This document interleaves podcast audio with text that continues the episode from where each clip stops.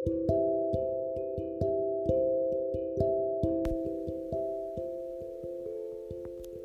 いこんにちは。元看護師でヘアメイクのリモです。えっ、ー、と本日はですねキャリアを取るのか家庭や子育てを取るのかっていうお話をしてみたいと思います。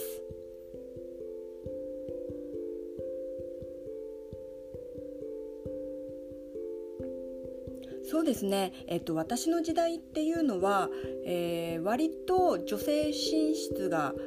あの大丈夫みたいになってる世の中でまあ、えー、バリバリキャリアで働くみたいな道も OK とされていた時代でした。ですが、えーと、とバリバリ働く人はほとんどの女性子育てをしてなかったみたいな子供を産むタイミングがなかったみたいな時代でもあって、えーと、私のヘアメイクの先輩とかでも子供をいながらヘアメイクをしている方ってほとんどいなかったんですよね。でこれが男性のヘアメイクだと全然お子さんいる方がいるんですけどなぜか女性のヘアメイクで私より年が上で子供がいるってもうまあめったに聞かないみたいなぐらいの感じでした。なので私もあのヘアメイクの仕事をこのまま続けたいのであれば子供は産めないなぐらいに思ってました。あでもなんかもともと私そんなに子育てに興味があったわけじゃなかったのでこのまま子供がいない人生でもいいなってって本当に思ってたので全然後悔なくヘアメイクの仕事を続けていたんですけれどもまあなんかヘアメイクの仕事を長く続けていくとまあなんか仕事はすごい楽しいんですけどちょっと何何が残るんだろうっていう疑問にぶち当たったんですよね。自分が死んだ後何か残るものがあるのかなみたいな。であの正直ヘアメイクって代わりがいちゃう仕事だったりするんじゃないですか。で私にしかできない仕事って何だろうみたいな思った時にやっぱり自分の子供を産むってすごいそういう意味ではなんかクリエイティブというかあのすごいオリジナルオリジナル性の高い、えー、っとことなんだなってっていうのをすごい感じたんですよ。なのでちょっと子供を産んでみようかなみたいな気に、まあ、323超えてから思ってですねトライしてみました。でここで、えー、っと問題なのがですね実は、まあ、高校生ぐらいだとおぼろげながら子供ってまあ作ればできるぐらいの思ってるかもしれないんですけどこれ本当は全然違くてですねえー、っと世の中には子供がを子供を産むことができない女性だったり子供を授けることができない男性あとあの相性によって子供ができにくいみたいなカップルもいるんですよね。なのであの多分皆さんが想像しているよりか、えーと、子供を産んで育てられる確率っていうのは思ったほど高くないというか不妊症のカップルって割と多いんですよ。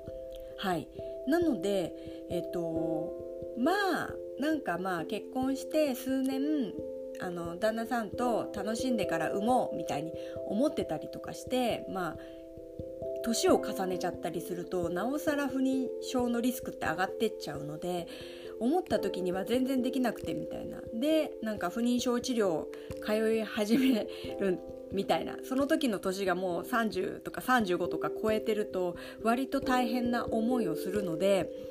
あの、まあ、そもそも今結婚する年齢っていうのがまあちょっと上がってきちゃってるので何ともなんですけどもし本当になんか子供が欲しくて結婚するとかなんか、まあ、そういうのがあればあの数年遊んでとか思わないで、まあ、子供ができるのかできないのかぐらいはまあ、調べておいた方がいいかもしれないですね。で若いうちの方がもちろんその不妊治療とかにもあの優位なのであの子供が欲しい人はもしかしたらそこをちょっとあの検査しておいてもいいかもしれません。でまあ私の場合はたまたまあの不妊症じゃなかったのでまあちょっと欲しいなって思ってこうパートナーと話したりなんだり説得したりなんだりするのに1年ぐらいかかりましたけど、まあ、無事に子供を産むことができましたで実際子供を産んでみてこれ分かった話なんですけれどあの子供がいてもヘアメイクの仕事ができるっていうことですよね。はい、であのもちろんその子供がいるようなヘアメイクさんにお仕事回したくないみたいなクライアントさんは中にはいると思いますその若いこの雑誌だったりとかするとそんな子連れのヘアメイクさんの感覚で大丈夫かみたいなちょっと不安に思っちゃうみたいなのはあると思うんですけど逆になんか子供がいるからこそあのこのメイクさんに頼みたいみたいに思ってくれるあのクライアントさんもいましてはい。あのそんなにこう供がいることでリスクになることってまあちょっと子育てに時間が取られるとかあとは子供が熱出した時とかに仕事突然行けなくなったらどうしようとかそういう方のことで自分が思ってたほどあの仕事が全然なくなっちゃうみたいな現象が起きなかったってことですよね。で結構周りを見渡してみると私今もう40 3になるんですけど私よりちょっと下の世代30後半とか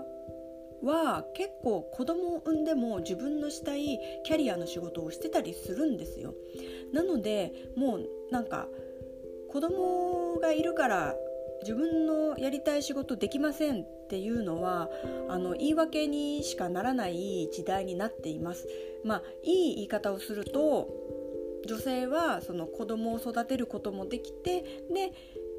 自分の好きな仕事をすることもできる幸せな時代になったっていう感じですよね。で私が一つ強くあのおすすめというかポイントなんですけどもしも自分の好きなことと子供を両立させたいと思ったらあの自分の母親と仲良くしておくっていうことですよね。あのやはり子供が生まれると一人で育てるのすごい大変なんですよ。であのもちろんパートナーがすごい手伝ってくれる方だったらいいんですけれどもあのやはやはりパートナーも働いている可能性が高いのであの本当に半分半分ってすごい難しかったりするんですよね。でそこですごく頼りになるのがやっぱり自分の母親なんですよ。はいでやっぱり自分の母親はあの子育て1回経験してますしでまあ何かあっても自分の母親だったらあのいろいろ言いやすかったりとかします。で母親の方も自分の娘の子供をの面倒を見るっていうのはすごい幸せな気持ちになれるみたいで全然手伝ってくれます。でこの時に母親とのあの仲があんまり良くないとやっぱりこうそこであの歪みが生まれちゃうっていうか、まあ、頼みにくいとかあとは何だろう遠くに住んでるとかもうしょうがないと思うんですけど、うん、あのすごい助けてくれるのは自分の母親なので、まあ、今からできることはできるだけ母親と仲良くしておくと自分の今後の人生あの手伝ってほしい時にあの本当に親身になって手伝ってくれるのであの母親との仲はうまく素敵に築いていってほしいなっていうそんなお話でした。はい、では今日のまとめとしてはもしキャリアか子供かを悩んだらまず両方取れるっていう道はあるよっていうことですよね。で、えーと、両方取るには自分の母親と仲良くしておくととてもいいよっていうお話でした。はい、では今日も聞いてくれてありがとうございます。